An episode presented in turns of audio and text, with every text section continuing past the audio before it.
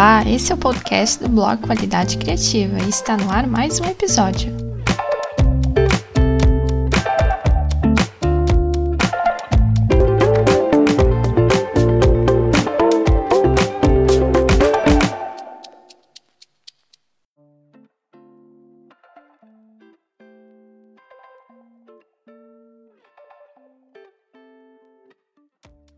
Sejam muito bem-vindos. Me chamo Karina, esse é o primeiro episódio do nosso podcast.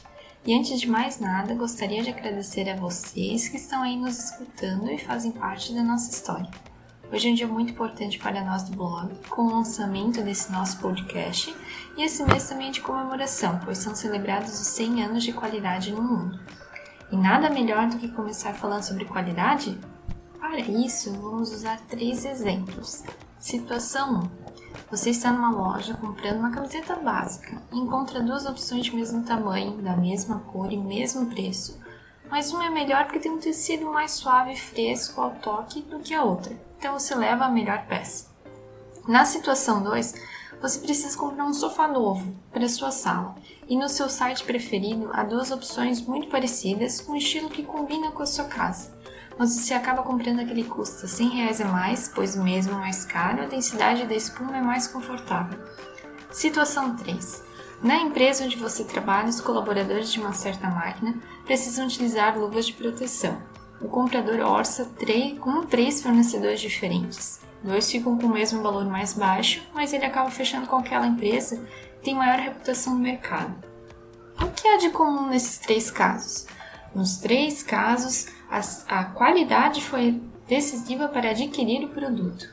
Então, quem acredita que qualidade é somente oferecer um produto que não estraga, está enganando-se. Esse é um conceito que já caiu em desuso nos últimos anos. A qualidade, na verdade, engloba conceitos como oferecer produtos duráveis e seguros, oferecer serviços de qualidade, respeitar os colaboradores, o meio ambiente, a sociedade e seus clientes, alcançar uma ótima reputação ao longo dos anos, adaptar-se com facilidade às tendências. Hoje, ser o preço mais baixo do mercado não garante que você venderá mais que os outros concorrentes. Pelo contrário, se o seu produto ou serviço não tiver um diferencial que agrade aquele consumidor específico, as chances de você perder a sua clientela serão muito próximas de quando é vendido um produto de baixa qualidade. Ou seja, a qualidade deixou de ser um conceito e passou a ser uma cadeia de ações. A qualidade começa de dentro para fora e vai desde oferecer condições de trabalho saudáveis aos colaboradores até conquistar um cliente pronto para comprar novamente. Um trabalhador feliz e saudável, um produto que preserva o meio ambiente, uma empresa que respeita a sociedade ao seu redor e um cliente satisfeito gera a cadeia da qualidade. Infelizmente, são várias as empresas no Brasil que não entendem ou que não respeitam esse processo. E por mais que o produto ofertado tenha uma ótima durabilidade e funcionalidade, consumidores deixam de comprar por não se verem encaixados na política da empresa. Assim como o conceito da qualidade mudou, as empresas também precisam acompanhar as tendências do mercado e o novo perfil do consumidor. As pessoas estão conectadas 24 horas por dia, acompanham em tempo real os acontecimentos globais, opinam em redes sociais sobre produtos e serviços adquiridos e sabem que sua empresa não é única no mercado.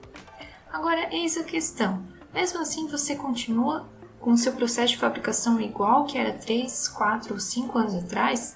Pense bem: um restaurante, por exemplo, pode ser referência em qualidade quando passa a ofertar opções no cardápio que incluem massas integrais ou sem glúten, sem necessariamente ter que alterar o sabor dos pratos. Quando cuidamos do nosso consumidor e ofertamos o que ele quer consumir, nós também alcançamos a qualidade. Então chega aquele colaborador e diz: abre aspas. Ah, isso é chata, temos vários documentos para assinar, perdemos muito tempo, vamos acabar com a qualidade, fecha aspas.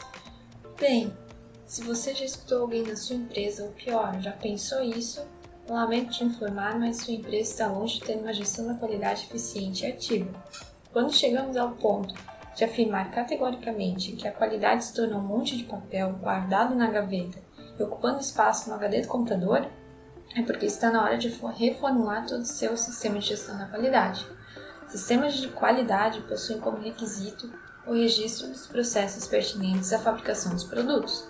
Mas isso não significa que um checklist, por exemplo, precise te dar sono na questão 23, porque tem três páginas de letra miúda. Use a tecnologia a seu favor e crie um documento de preenchimento online autoexplicativo com infográficos e figuras que representam ou não o processo correto.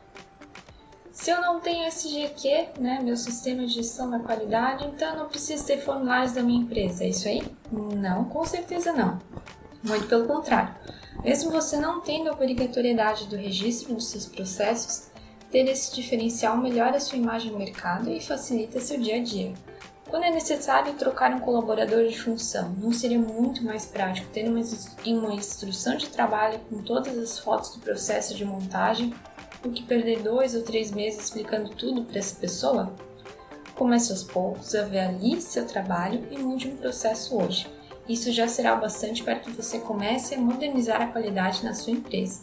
E esse foi nosso primeiro episódio. Gostou do conteúdo?